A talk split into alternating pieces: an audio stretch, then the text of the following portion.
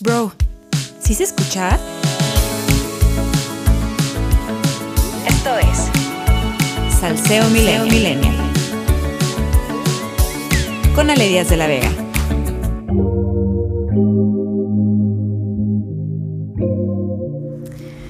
Bienvenidas y bienvenidos a un nuevo episodio de Salseo Millennial, su podcast de confianza para enterarse de los chismazos políticos más candentes de cada semana. Disculpen la demora para que este producto llegara hasta sus hogares, pero qué bárbaro, este proceso electoral anda con todo.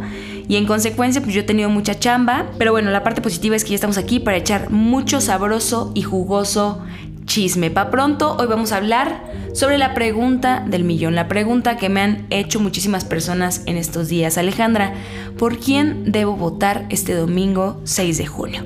Y antes de entrar de lleno en este tema, quiero decir que yo no les puedo decir por quién votar, de hecho nadie debe ni puede hacerlo.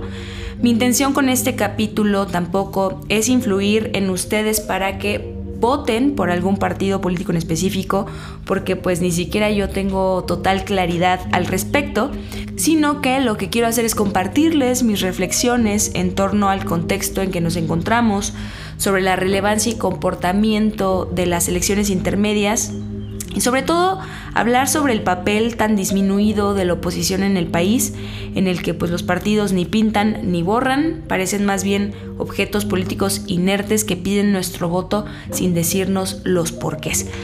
Volviendo a la pregunta que origina el tema, ¿por quién votar el próximo 6 de junio? Yo comenzaría preguntando, ¿qué quieres tú que me estás escuchando?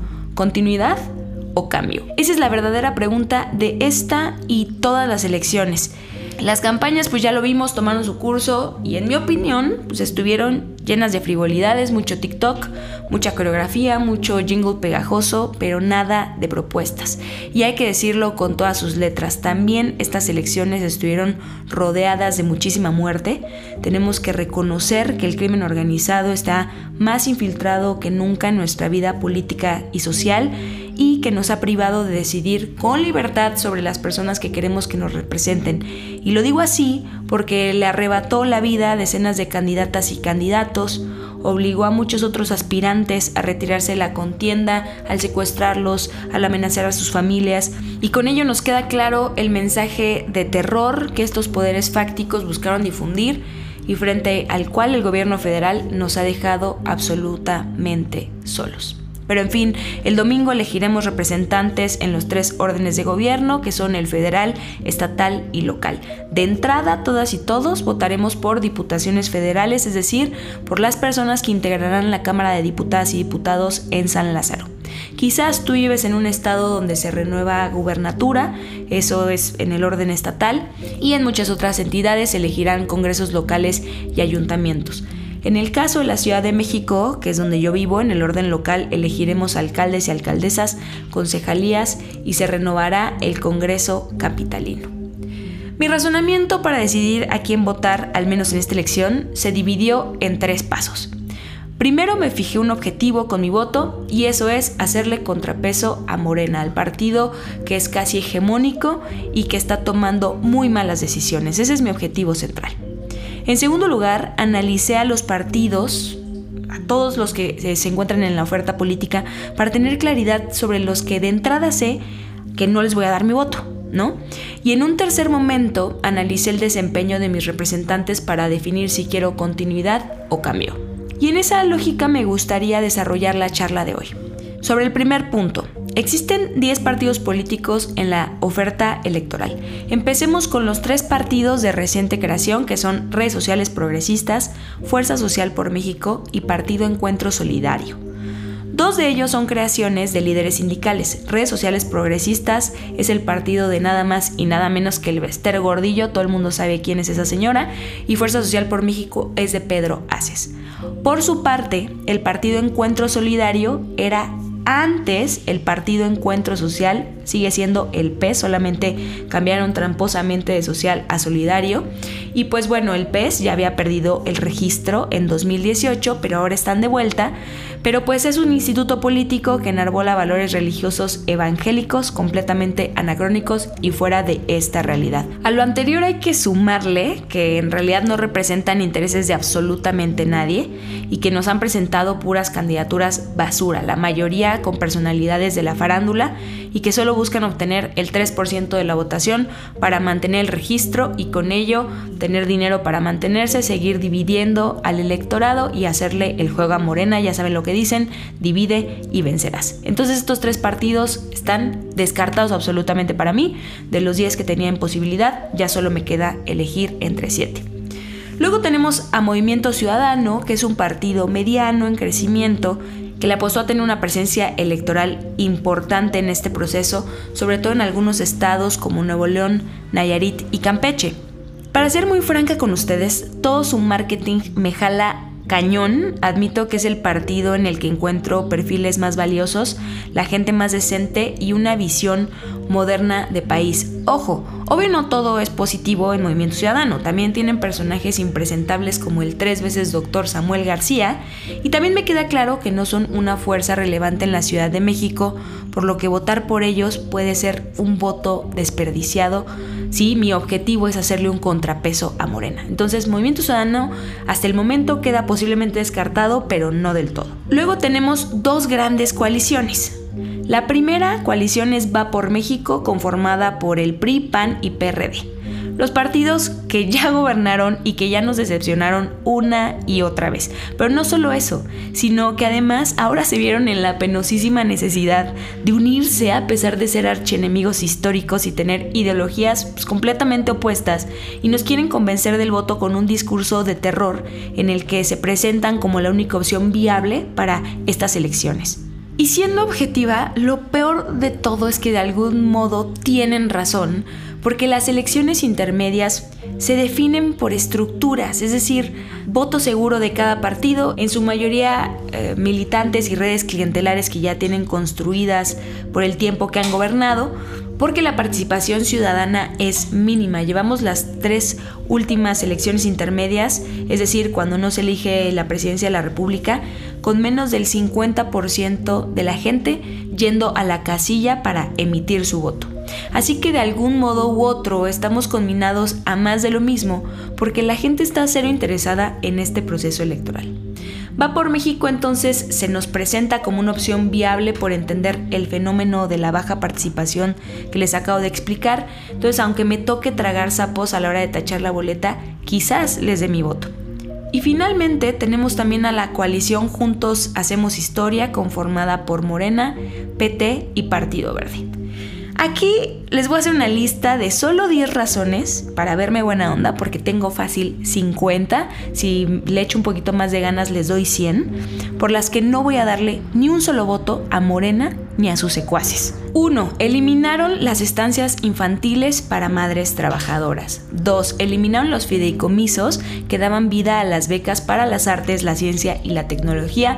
Adiós con ACIT. No hay becas para absolutamente nada más que para ciencias de la salud. Investíguenlo. O sea, llamen, no hay becas para nada. 3. Aprobaron una reforma a la ley de industria eléctrica para que sigamos quemando combustóleo en lugar de apostarle a las energías limpias. O sea, AMLO acaba de comprar una refinería en pleno siglo XXI. Por 4. Echaron a andar proyectos ecocidas y sin sustento como la refinería de dos bocas que no para de inundarse cada que llueve y el tren Maya que destruyó miles de hectáreas de selva. 5. Echaron para atrás la reforma educativa y le devolvieron el control de la educación básica a Elvester y su sindicato.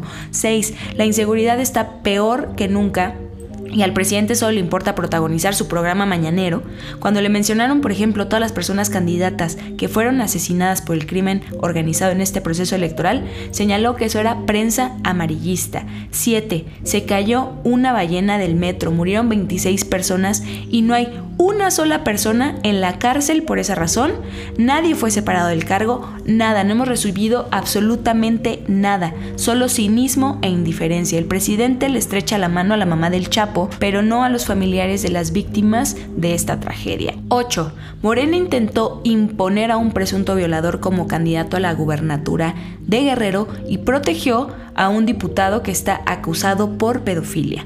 9. Planean y ya lo anunciaron que de tener la mayoría en el Congreso van a desaparecer al INE para que la Secretaría de Gobernación vuelva a organizar las elecciones. Así es como en los peores tiempos del autoritarismo priista. 10. El manejo de la pandemia fue uno de los peores, no de América Latina, del mundo. ¿Se acuerdan que Gatel nos decía que el cubreboca no servía para nada? Pues miren ahora las consecuencias de esa negligencia. Tenemos más de 200.000 muertes en nuestro país. Entonces pensar en estas batallas que hemos perdido desde que Morena ocupa la presidencia y tiene mayoría en el Congreso, es agridulce porque por un lado me da un sentimiento desolador, pero por el otro me hace apreciar que realmente no estábamos tan mal. Y suena horrible admitirlo, porque antes cuando ya estábamos mal, estábamos mucho mejor que ahora. Entonces, ahora ya sé que puedo votar por los partidos de la Alianza Va por México, PAN, PRI, PRD o por Movimiento Ciudadano. De los 10 partidos que había en la oferta electoral, me quedé con 4. Ahora es momento de revisar qué me toca votar. Primero, Voy a votar por alcaldías al ser habitante de la Ciudad de México. Yo soy vecina de la Benito Juárez, es un bastión panista y la verdad es que me encuentro satisfecha con su administración. Con sus matices, por supuesto, pero pues también todos los gobiernos son perfectibles. ¿Por qué le daría mi voto al PAN en la alcaldía de Benito Juárez? Pues entre otras cosas, en 2019 el Programa de Naciones Unidas para el Desarrollo de la ONU declaró a esta alcaldía como la que tiene mejor calidad de vida en la Ciudad de México. También para mí fue muy valioso que cuando AMLO desapareció las estancias infantiles, el alcalde actual, que es Santiago Tabuada, las asumió financiera y administrativamente. Eso, en mi opinión, fue un gran acierto eh, del alcalde. Recuerdo también que de chiquita vivía en la Escandón y el PAN se estrenaba en la Miguel Hidalgo gobernando. Y recuerdo muy bien que en ese entonces cambiaron banquetas y pusieron botes de basura cada dos esquinas y renovaron los parques. Y eso a mí me hizo experimentar muy distinto mi infancia y disfrutar de manera muy diferente el espacio público. Honestamente yo creo que el PAN a nivel local lo hace bien, al menos aquí en Ciudad de México. También yo viví en Tlalpan y vi el deterioro cuando entró Morena con Claudia Sheinbaum en 2015 a gobernar. Así que bueno, en este caso prefiero continuidad.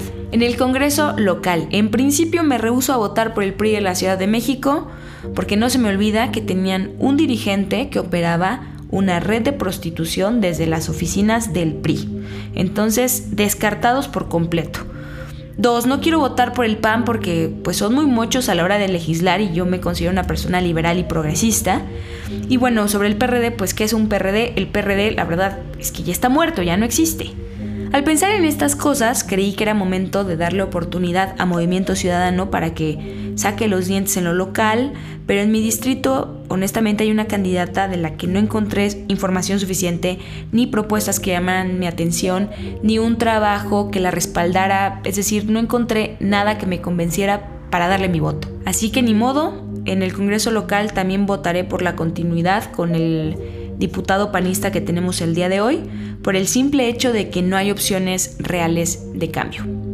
Y finalmente, el Congreso Federal. Voy a votar también por la continuidad. Mi diputado federal es Luis Alberto Mendoza Acevedo. En realidad es un candidato panista, pero como en coalición le daré mi voto al PRI. Y lo voy a hacer así porque luego de analizar un conjunto de herramientas, como por ejemplo reeleccionocambio.com, voto informado y la plataforma del INE para conocer a mis candidaturas, en el Congreso Federal el PRI es lo que más se acerca a mis preferencias políticas.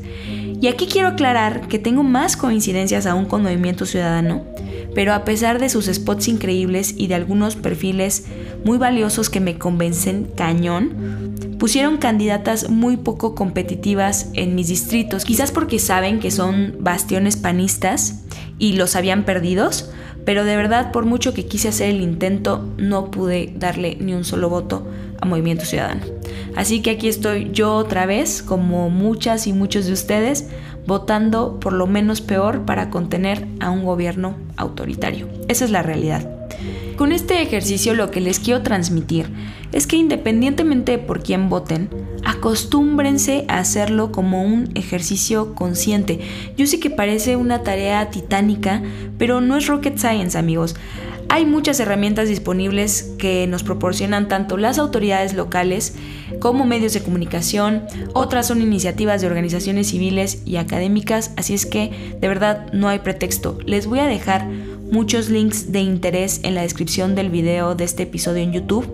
Todavía queda día y medio para que reflexionen y lleguen con seguridad a la casilla que sepan que se van a encontrar en la boleta y probablemente ninguna persona les termina de convencer, eso yo lo sé, yo me encuentro en esa situación, pero votar es tanto un derecho como una obligación y tenemos que ser muy conscientes de ello y comprometernos con esa responsabilidad ciudadana que tenemos. Ojo con ello. Y pues con esto concluimos este episodio de Salseo Millennial. Ya saben, ¿no? El choro de siempre. Síganos por favor en redes sociales. Suscríbanse, por favor, maldita sea, al canal de YouTube, que ya quiero que me paguen. y nos escuchamos por Spotify. Muchas gracias por seguir al pendiente. Espero que disfruten la fiesta democrática del domingo. Y pues nada, yo soy Alidia de la Vega y nos escuchamos a la próxima.